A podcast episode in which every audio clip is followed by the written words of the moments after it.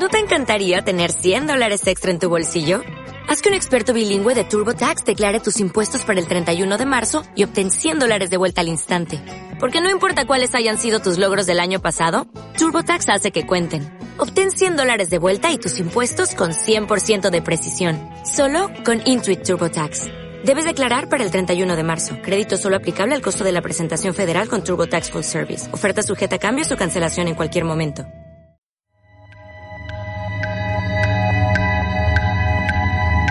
Radio INA presenta Noticias del Más Allá.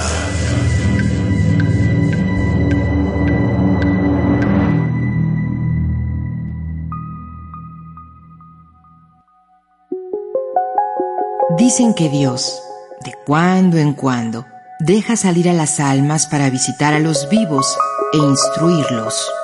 Treceava noticia del más allá. María Concepción Lugo Olín. Fragmento del libro Por las sendas del temor.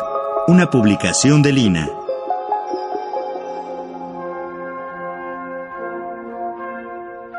En la vida de San Bustano, obispo, se refiere que predicando un día en la dedicación de un templo, trató largamente de la paz contra unas distensiones que había en aquella ciudad.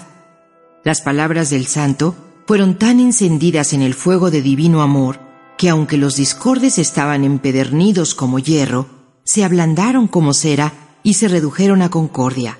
Solo uno, más obstinado que todos, perseveró en su enemistad sin querer perdonar ni hacer las paces con el enemigo.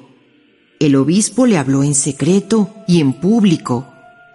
Mira, Tomás, hijo, que debes perdonar a tus enemigos y, no nada más eso, también deberás amarlos. Que no me viene en gana más que acabarlos.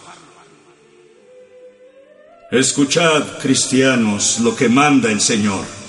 En la medida en que perdonemos, serán perdonados nuestros pecados. No perdonaré porque no seré humillado. Dice el Evangelio, bienaventurados los pacíficos, porque son hijos de Dios. Luego, los discordes y vengativos son hijos de Satanás y condenados al infierno. Sea lo que tenga que ser. Pues yo te entrego al demonio como miembro que eres suyo pues no quieres perdonar y tener paz.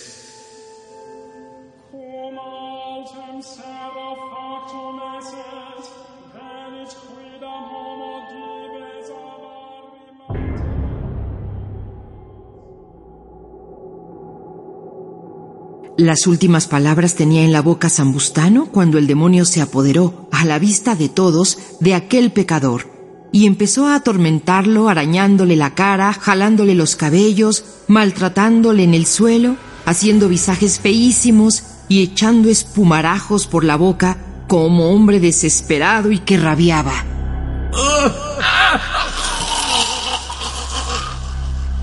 El pueblo se apiadó del miserable y rogó a su santo prelado que mandase al demonio que lo dejase.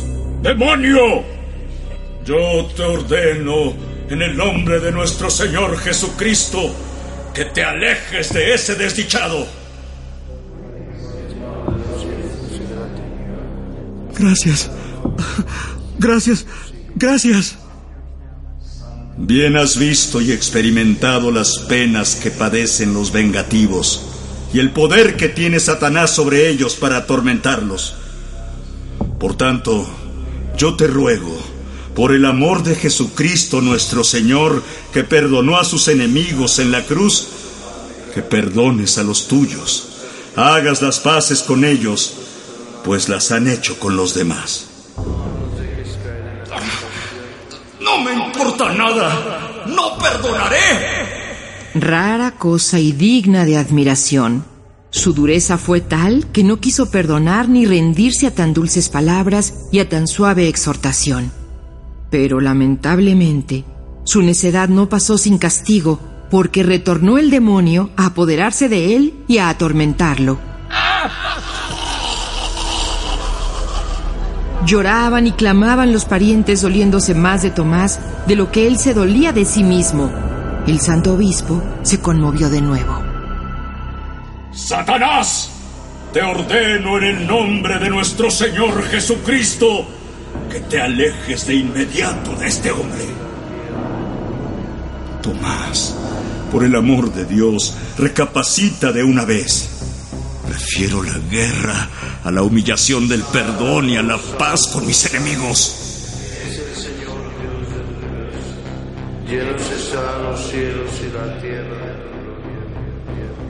Tal es el fuego de la venganza cuando se enciende en los corazones de los malos, tan duros para la virtud cuanto blandos para el vicio. Pero no se cansó el demonio de atormentarle, porque al escuchar su negativa a perdonar, se tornó a apoderarse de él y atormentarlo más, tanto que los parientes juzgaban que se le acabaría la vida. El santo obispo mandó de nuevo al demonio que se alejara, que lo que buscaban era la salud de su espíritu. El demonio se fue, y Tomás quedó tan escarmentado que accedió a perdonar a sus enemigos. Con esto se hicieron las paces con sumo gozo de todo el pueblo. Quien tenga oídos, que oiga. Esto fue Treceava noticia del más allá. Según catecismos y crónicas religiosas de la conquista espiritual. María Concepción Lugo Olín. Fragmento del libro Por las sendas del temor, una publicación de Lina. Instituto Nacional de Antropología e Historia. Secretaría de Cultura.